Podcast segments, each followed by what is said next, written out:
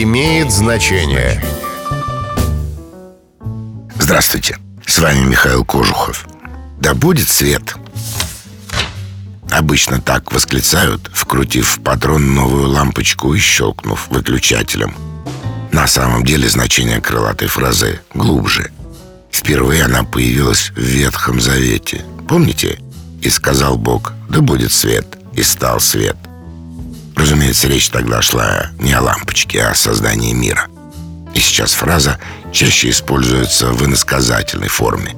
Имеется в виду стремление к истине, знаниям, гласности. С вами был Михаил Кожухов. До встречи. Имеет значение.